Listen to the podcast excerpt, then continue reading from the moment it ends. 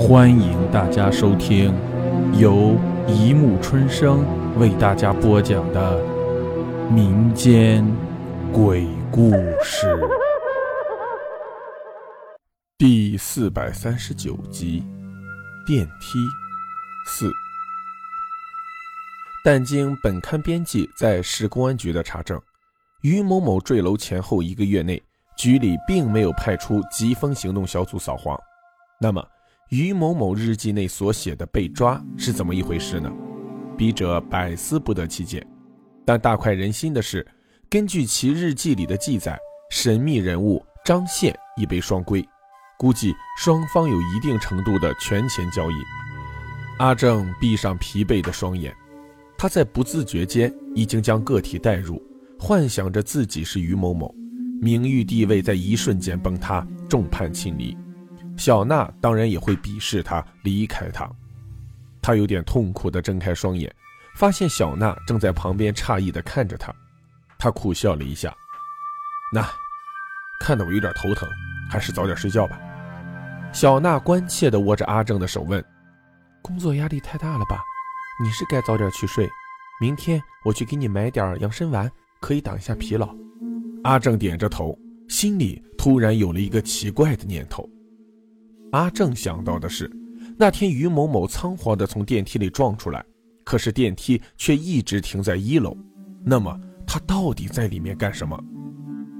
大楼管理处，大楼管理处有监控电梯内部的摄像头，一定拍下了全过程。阿正觉得事情越来越诡异难料，可是他的自信又膨胀了起来，俨然觉得自己就像冒险家卫斯理，正在侦破一桩神秘莫测的事件。他估计到接管处一般是不会拿出录像来给生人看的。他想到了小娜，小娜可以充当一回小报记者的角色。下午，两个头顶耐克棒球帽、戴着无绳镜、斜挎着炮筒的神秘人走进了大楼。保安照例将他们拦住，胡乱登记完，两人就直奔五楼管理处。门开着，两个穿着军绿色长棉衣的保安正在里头吞云吐雾。小娜摘下眼镜，柔声问道：“师傅，请问这里是大楼的管理处吗？”两个人纷纷转过头来，目光从头到脚溜了小娜一遍。其中一个开口说：“哎，是啊，什么事？”“哦。”两位师傅是这样，小娜从马甲兜里掏出黑色的派斯一晃，我们是某某报的记者，上次有个跳楼的于某某，你们一定知道吧？关于那篇报道，我们想再跟进一下，写点追踪什么的，想在你们这里找点线索。哎，来的正好，我们正为这件事想破脑袋哩。另一个保安接口道：“嘿，交给公安也没什么用，还还是便宜你们吧。”这下又有东西写了。小娜和阿正交换了一下眼神。小娜问道：“师傅，您这意思是，你有什么独门线索？”“啊，什么独门线索？哼，我还独门暗器呢。你们自己看看吧。”一个保安起身，从密密麻麻堆满录像带的橱子里抽出一盒袋子，放进录像机里，按下了倒回。大约半分钟以后，又按下了播放键。看来他对这段录像的时间已经非常熟悉了。摄像头是朝外设置的，所以电视机屏幕先出来的是电梯门。接着门开了，一个微微谢顶的男人走了进来。阿正认出那人就是于某某。他在三十楼这个按钮上按了一下，指示灯亮了，接着又按了一下关门按钮，电梯门慢慢的合上了。哎哎哎！你看啊，这是今年第一个乘五号电梯的人。也奇怪，这五号电梯乘的人，哎，总是少得可怜，实在太奇怪了。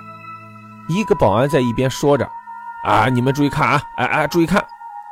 小娜和阿正睁大了眼睛，他们看见电梯门打开了，门上的指示灯显示三十，正是于某某的目的地。可是他却没有出去。反而以一种奇怪的表情看着四周。门关上了，于某某的脸上维持着那种难以言喻的表情。虽然摄像只是他的侧面，但是能清晰的看见他的脸微微泛红，嘴角上扬，似乎在笑。紧接着，他慢慢的把脸转了过来，对着摄像头露出了一个诡异的笑容。阿正浑身一激灵，接着他看到了几乎自己都不敢相信的一幕：只见于某某飞快地理起西装，解开皮带，接着又迅速地脱下内裤，身体伏在电梯侧壁上，腰开始一晃一晃抖动起来，舌头不停地舔着电梯壁，一脸陶醉的样子。小娜已经把头别过去了，两个保安不断地骂着“变态”“精神病”之类的话，只有阿正愣在了那里。马上又有了一些变化，于某某似乎被一些什么声音惊醒，他睁开眼睛，神色极为紧张地从地上拉起了长裤，手臂在空中胡乱挥舞着。大概两分钟后，于某某突然沿着电梯壁坐倒在地上，面色灰白，壁上留下了一道清晰的水印，他竟然全是他的汗。就这样，又过了好几分钟后。于某某颓然地从地上撑了起来，电梯门也在这个时候打开了，门外站着一脸茫然的阿正。于某某就在这个时候飞快地从里面窜了出去，接着门关上，一切恢复平静。回到家，阿正感觉有点虚脱。小娜适时地递上了一支点燃的香烟，他狠命地抽了一大口。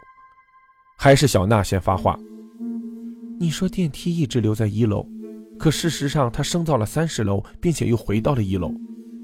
我，我也搞不清楚，什么都不知道。还有，他在电梯里做什么？他是个暴露狂。